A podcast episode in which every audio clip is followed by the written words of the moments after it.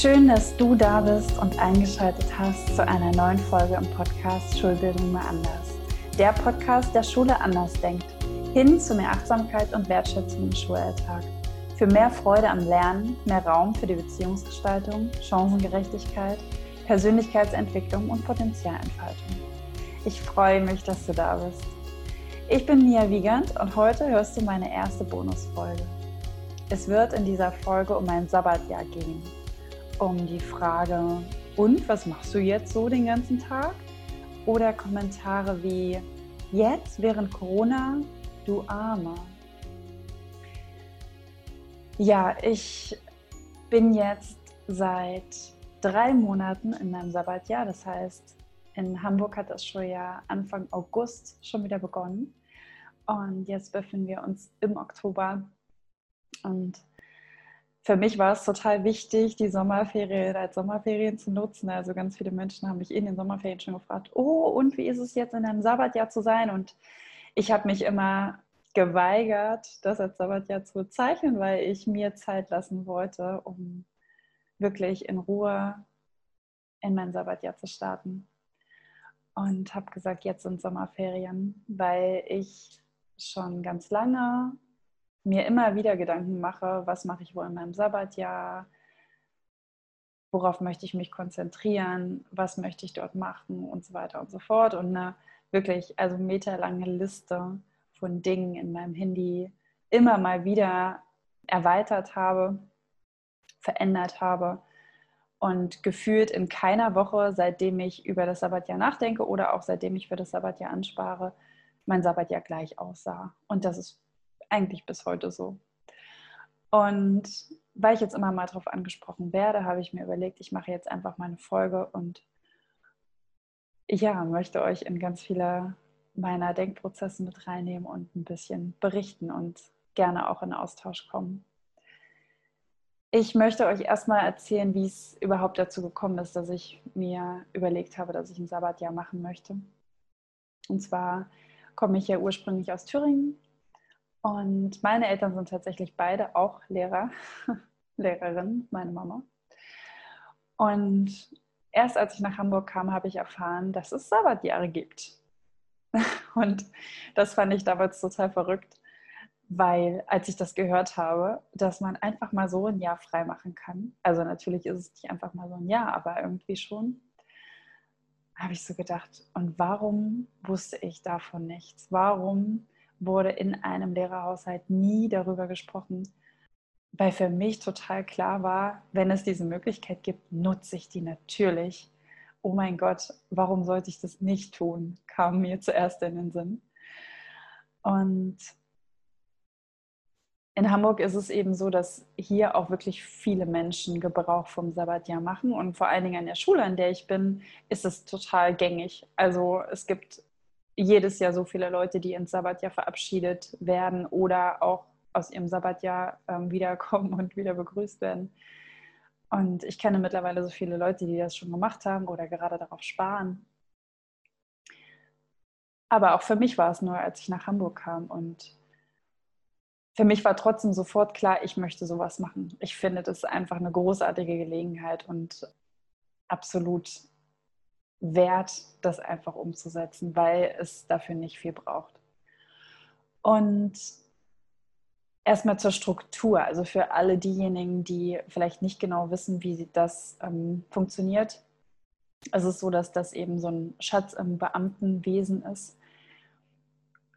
Und man hier, also man muss natürlich einen Antrag stellen und sowohl die Behörde als auch meine Schulleitung muss dem zustimmen. Und dann kann man eben in einem von verschiedenen Modellen über mehrere Jahre Geld ansparen, sich zurücklegen sozusagen, um sich ein Jahr frei zu kaufen, nenne ich es mal. Also um das Geld für ein Jahr schon vorzuarbeiten beziehungsweise einzusparen, was dann in dem Jahr ausgezahlt wird, in dem man frei hat. Und bei mir war es zum Beispiel so, ich habe schon ganz lange damit geliebäugelt, das zu tun. Und hatte dann aber immer mal wieder ähm, größere Pläne, die ein bisschen Geld gekostet haben, weshalb ich dann gesagt habe, nein, dieses Jahr kann ich noch nicht anfangen, drauf zu sparen. Und irgendwann war es aber so, dass ich gesagt habe, so jetzt muss ich aber, weil ich nämlich in meiner Schule, das ähm, weiß vielleicht der ein oder andere von euch schon, es so ist, dass ich ja in der fünften Klasse mit meiner Klasse gestartet bin und von Anfang an eigentlich gesagt habe, ich möchte sie auf jeden Fall bis zehn hochführen. Klar kann immer mal was dazwischen kommen, aber wenn es alles so kommt wie geplant, möchte ich das so machen. Irgendwann waren die lieben Kleinen dann aber in Klasse 8. Und dann habe ich gesagt, okay, ähm, wenn ich ein Sabbatjahr machen will, dann macht das für mich auf jeden Fall total Sinn, das zu machen, wenn diese Kids in der 10 rausgehen und ich theoretisch dann wieder in 5 zum Beispiel anfangen würde. Mir war es immer total wichtig, dass ich mich nicht so aus dem System rausziehe. Also für meine neunte Klasse, die ich noch hatte, war das ein bisschen schwieriger, weil die tatsächlich jetzt für das letzte Schuljahr noch eine neue Lehrerin gekriegt haben in Englisch. Das war natürlich total schade, aber mit den meisten meiner Stunden war ich eben in meiner eigenen Klasse. Deswegen habe ich es eben danach ausgerichtet, welchen Zeitpunkt ich wähle. Und so habe ich eben das Dreijahresmodell gewählt. Das heißt, ich habe zwei Jahre angespart und im dritten Jahr, und das ist jetzt dieses Jahr, findet das Sabbatjahr dann statt. Das heißt, ich habe in der Zeit zwei Drittel meines Geldes bekommen. Also ich kriege jetzt quasi in drei Jahren das Geld für zwei Jahre aufgeteilt. Man kann sogar ein 50-50-Modell wählen. Also man kann wirklich dieses Jahr sagen, okay, ähm, ich will nur 50 Prozent meines Geldes und dafür bleibe ich nächstes Jahr zu Hause, wenn es natürlich äh, gestattet wird. Was man aber auch machen kann, ist, dass man bis zu sieben Jahre anspart und im achten Jahr dann das Sabbatjahr macht. Das wären die. Oder? Nee. Nee, ich glaube sieben Jahre. Das heißt sechs Jahre ansparen und ein Jahr. Ja, ich glaube, ich glaube, das siebte Jahr ist dann das Sabbatjahr. Genau, ja. Deswegen heißt es ja auch Sabbatjahr. Äh, Sabbatical von der sieben abgeleitet. Deswegen mache ich eigentlich nur ein Tribatical. Ja, aber das nur ganz kurz zu den Hintergründen. Und was ich auch sehr lustig fand, das möchte ich gerne mit euch teilen, als ich damals meinen Sabbatjahr-Vertrag unterschrieben habe, das ganze Kleingedruckte und äh, sämtliche Vertragsinhalte durchlesen. Und da stand dann unter anderem drin, dass man während seiner Berufslaufbahn inklusive Elternzeit und ähnlichen Auszeitjahren nicht mehr als 17 Jahre frei machen darf. Das äh, fand ich auf jeden Fall sehr amüsant und ja, und denke mir, ja, das ist doch machbar. Also wenn man nur jedes zweite Jahr frei macht, nur eine Handvoll Kinder kriegt und nicht 17 oder so, dann dürfte das klappen. naja, jedenfalls fragt ihr euch vielleicht, warum muss es denn ein Sabbatjahr sein oder warum war es denn bei dir so? Ich habe tatsächlich, also in allererster Linie habe ich gesagt, wenn man sowas machen kann, dann mache ich das natürlich, weil warum sollte ich es nicht tun? Also so ging es mir damals. Ich habe so gedacht, so, ja, das ist so eine einmalige Chance und eigentlich ist es mir jetzt doch noch total schnuppe, was ich dann damit mache. Aber so ein Jahr frei zu haben, ist doch einfach ein Traum. Ist einfach großartig irgendwie ein Jahr Urlaub, ein Jahr Ferien und das bezahlt. Unglaublich.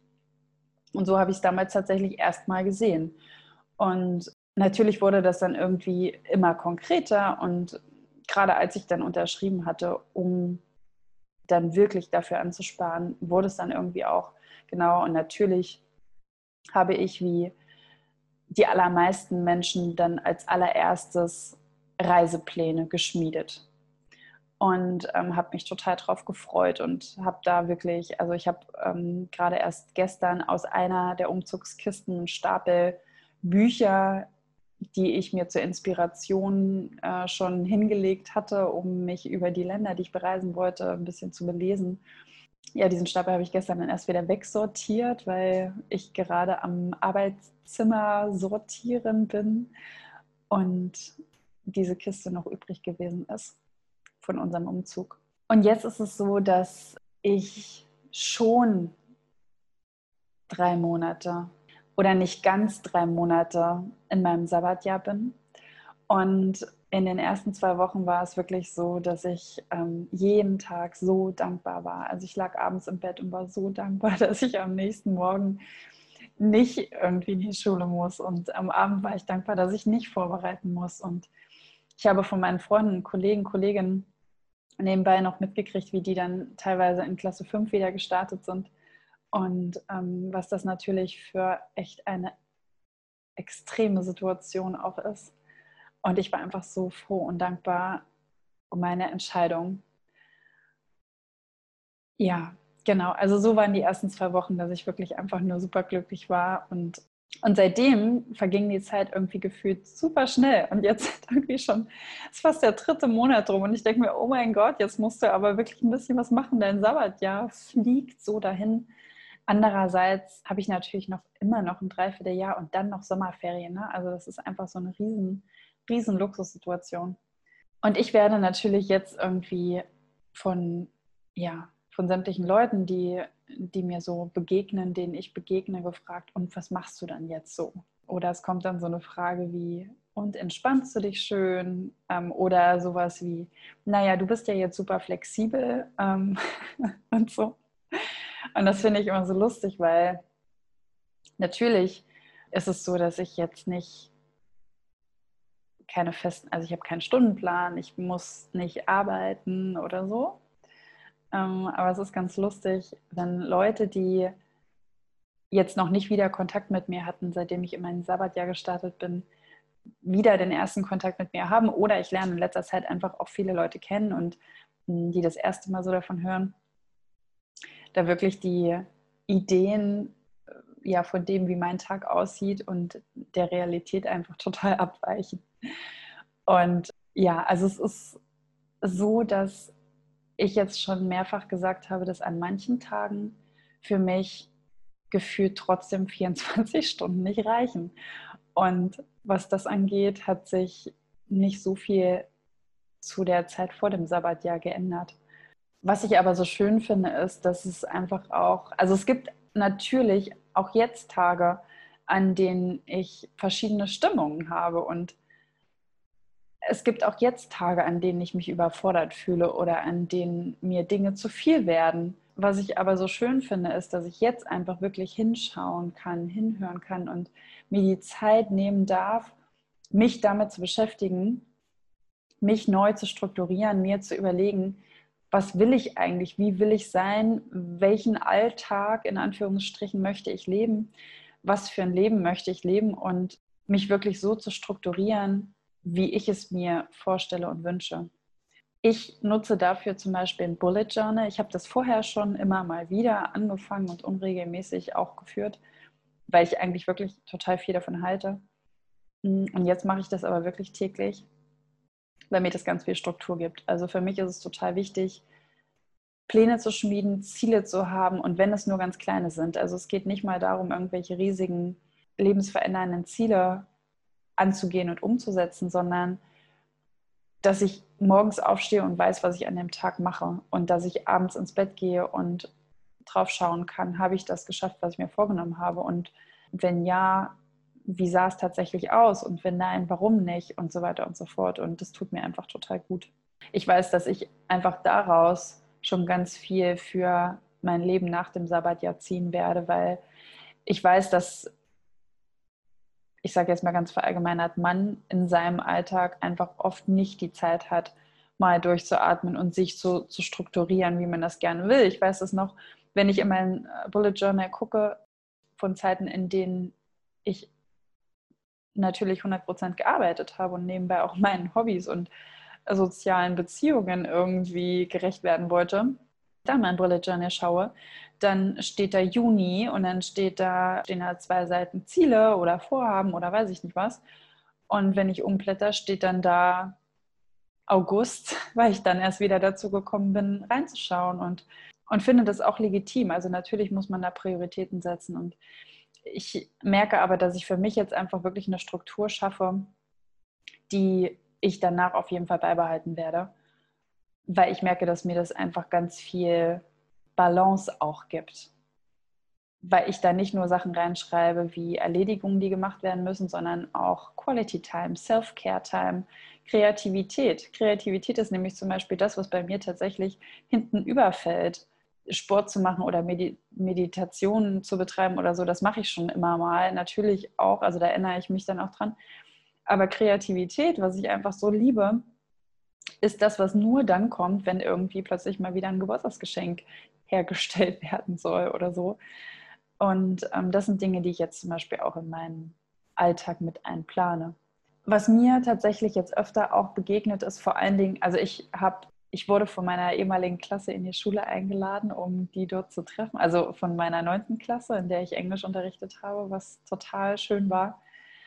Und als ich da in der Schule war, bin ich auch ganz vielen Kollegen, Kolleginnen begegnet und ganz viele dieser haben gesagt, oh mein Gott, jetzt, also was, also das tut mir so leid und was machst du dann jetzt mit der Zeit und so. Und ich fand es, also ich kann das natürlich nachvollziehen, weil wirklich die meisten der Menschen, die ich kenne, ein Sabbatjahr zum Reisen nutzen oder genutzt haben oder planen zu nutzen. Und das ist natürlich auch total legitim und das macht natürlich auch Sinn, weil man dann außerhalb von Ferien reisen kann, weil man wirklich auch mal unabhängig, zeitunabhängig ist und außerhalb von Saisons und so weiter und so fort.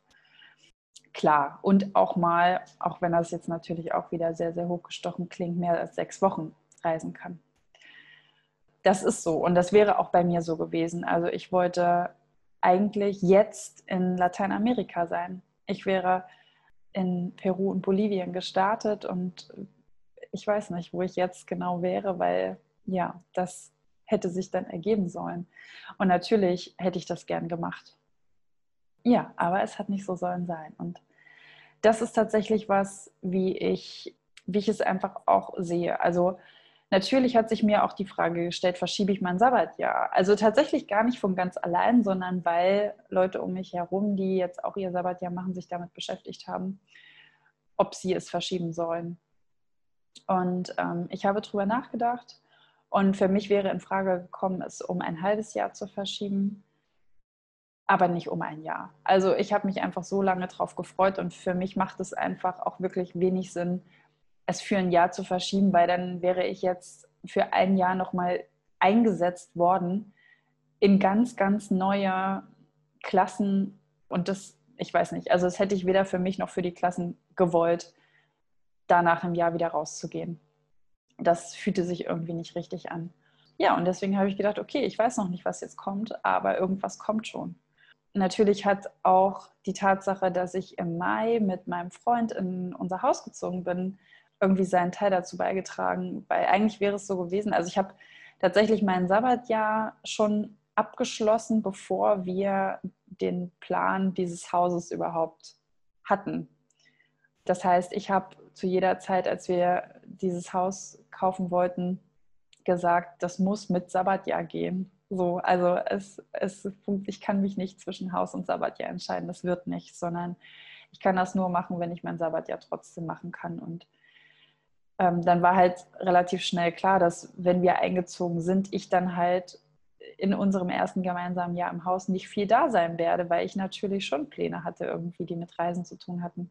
Die Tatsache, dass das jetzt nicht stattfindet, ist was, was ja für uns dann einfach insofern total schön ist, als dass wir jetzt einfach gemeinsam in unserem Haus ankommen können und ich hier einfach zum Beispiel auch meine Kreativität ausleben kann. Also gerade heute habe ich ja erst unsere Esstischlampe weiter gebaut, die wir gestern angefangen haben zu bauen. Und ja, und das macht einfach super, super großen Spaß, das eigene Haus wachsen zu sehen und da äh, schöpferisch tätig zu sein.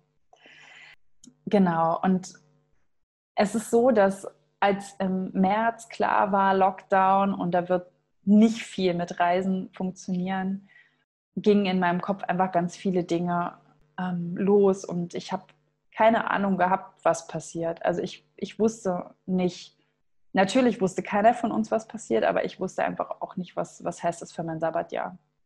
Ich wusste nur, dass ich es auf jeden Fall trotzdem machen werde. Was ich so spannend finde, ist, dass sich dann so viele Dinge ergeben haben und ich wusste, dass ich mich mit Bildung weiter beschäftige. Ich wusste, dass ich mich fortbilden werde. Ich wusste, dass ich mich mit neuen Menschen vernetzen werde und dass ich mich irgendwie mit meinen persönlichen Herzensprojekten, die da vielleicht noch nicht so ganz klar waren, beschäftigen werde. Und ich wusste aber noch nicht, wie das aussehen wird. Tatsächlich hatte ich mir nach meiner Ausbildung als Glückslehrerin und als ich das dann auch in meiner Schule schon unterrichten durfte, überlegt, dass ich sowieso jetzt, nachdem Corona dann auch wirklich uns alle zum Lockdown gezwungen hat,